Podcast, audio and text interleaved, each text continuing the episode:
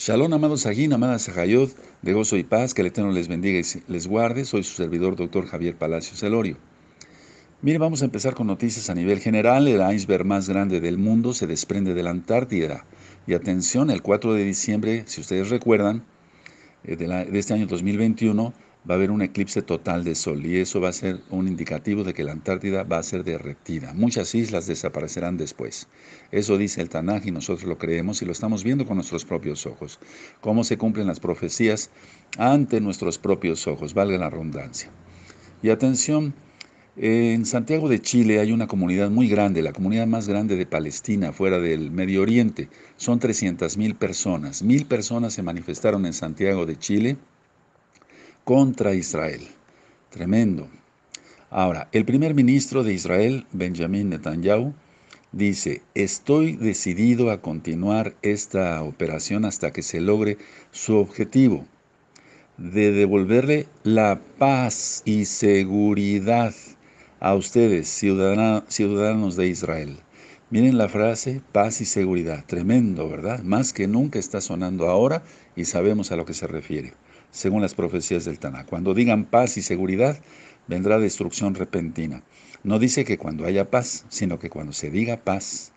Bueno, eh, el día de ayer, el presidente Biden de Estados Unidos exige a Netanyahu que rebaje la tensión en los palestinos. Tremendo. Entonces, pues vemos, vamos viendo cómo se empiezan a contradecir y demás, pero ahorita voy a explicar el por qué.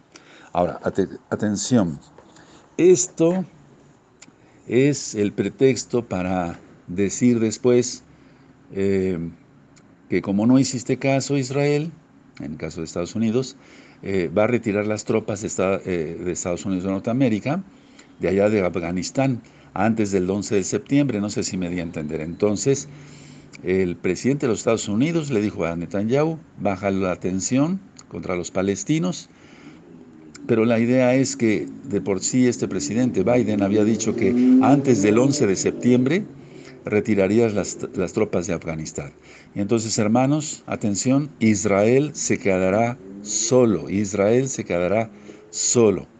Ya son 10 días de conflicto con el día de ayer y bueno, pues estamos viendo más tensión todavía. Priva el sentimiento eh, en las personas por ver fotografías y demás, pero la justicia debe de prevalecer por siempre. Hasta ahora han sido disparados más de 4.000 cohetes desde Gaza y bueno, pues recuerden que eh, puede ser una posibilidad de cese al fuego y yo lo pongo entre preguntas, cese al fuego. Vamos a ver qué pasa. Ya hubo una manifestación pro-palestina en Nueva York bastante grande y acabó a golpes. Hay mucha agresión, mucha violencia. Ahora, por otro lado, mucha atención a Arabia Saudita e Irán, que siempre han sido enemigos, ahora ya están iniciando diálogo. ¿Se dan cuenta? Se irán uniendo. Estados Unidos retirará sus tropas antes del 11 de septiembre de todo Medio Oriente. Israel se quedará solo. Faltan cuatro meses para Shemitah, el año eh, sabático, el inicio del año sabático, según la amada Casa de Judá, iniciará el 7 de septiembre.